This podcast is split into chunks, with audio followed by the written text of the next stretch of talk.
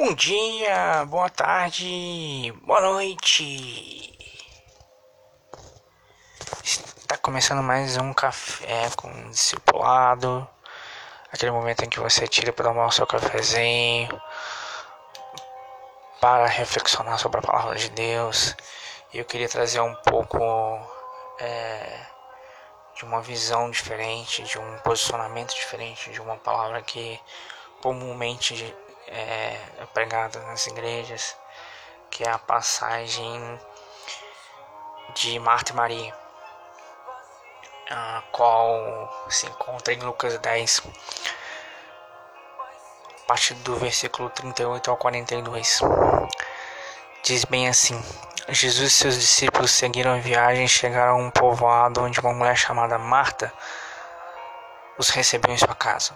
Sua irmã Maria sentou-se aos pés de Jesus e ouviu o que ele ensinava. Marta, porém, estava ocupada com seus muitos afazeres. Foi a Jesus e disse: Senhor, não incomoda que minha irmã fique aí sentada enquanto eu faço todo o trabalho? Diga-lhe que venha me ajudar. Mas o Senhor respondeu: Marta, Marta, você se preocupa e se inquieta com todos esses detalhes. Apenas uma coisa é necessária. Quanto a Maria, ela fez a escolha certa e ninguém toma isso dela. É, é natural a gente olhar para esse texto e pensar que Marta estava ocupada, que não dá ideia do Evangelho e que as obrigações dela estão acima da palavra de Cristo. Como Maria está ali, não fazendo nada, deveria ajudá-la a servir, o que era essa função das mulheres. É... E que a palavra é mais importante que as obrigações. Seria o ensinamento mais comum de a gente chegar lendo esse texto. Eu também já ouvi alguns pastores fazendo uma exegese um pouco mais simples, dizendo que o povo do Oriente Médio nessa época só cozinhava um tipo de prato é, para sua ceia. Por exemplo, é o que Jesus faz aquele gancho com a sua palavra ali no versículo 42, 41 e 42, dizendo assim: Marta, Marta, você se preocupa e se inquieta com todos esses detalhes, mas apenas uma coisa é necessária. Quanto a Maria, ela fez a escolha certa. Se a gente for puxar para essa exegese do, do, do, só um alimento é necessário, a gente fica, a gente fica ali com uma percepção assim de que Marta poderia estar fazendo a mesma coisa que Maria, porque eles não precisavam fazer muitas coisas, ela, ela não precisava de todos aqueles detalhes.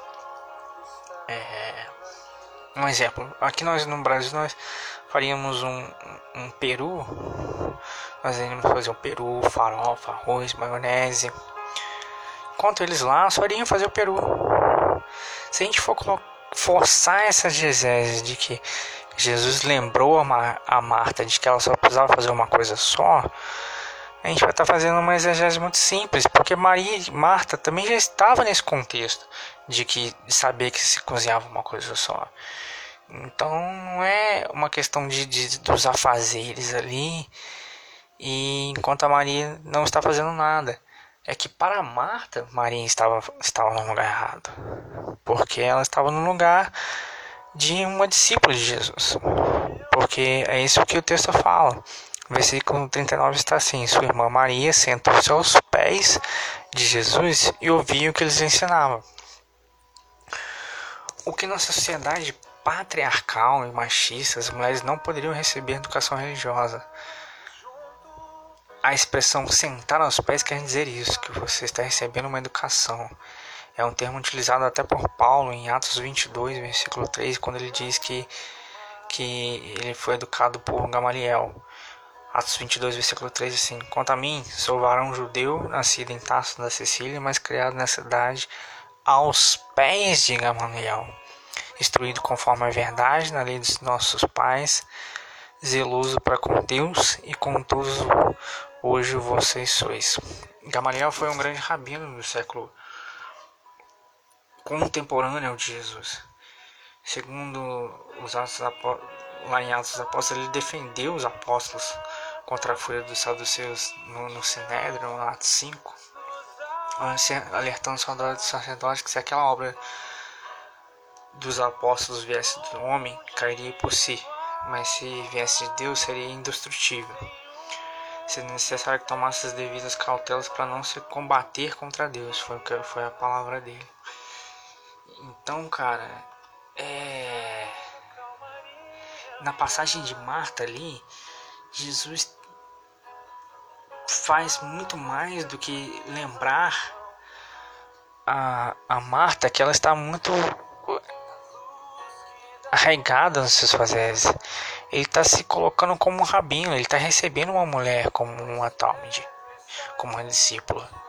Ele confronta Marta com a cultura também, como ele diz nas entrelinhas: Marta, você, você diz que sua irmã não deveria ficar aqui como discípula, mas eu estou percebendo que você deveria fazer o mesmo. Porque o que, o que, que era para ser feito o cordeiro já está pronto, a única coisa que deveria ser feita já está pronta. Então por que, que você está ligando nesses detalhes que não existem e não se senta aqui pra, também? Eu acho que é isso que a gente deve perceber nesse texto. Que Jesus está aceitando uma mulher como discípulo e está confrontando uma outra que você já fez tudo. Por que, que você está se incomodando que sua irmã está aqui? Venha, escolha a mesma coisa que ela escolheu ouvir a palavra, ser minha discípula, eu ser o seu rabino.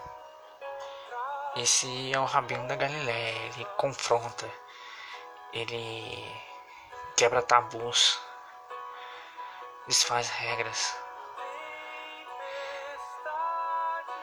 Ele está para nós como nosso Salvador, como nosso Mestre.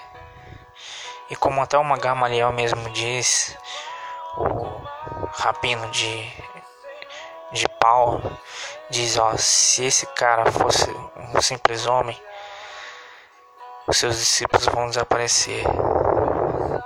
Mas esse rabino não era um simples homem, ele era Deus, e a sua palavra perdura para todo sempre. Entende como é forte esse texto de Lucas 10? Como é forte essa interpretação. Pense nisso. Jesus é o rabino da Galileia.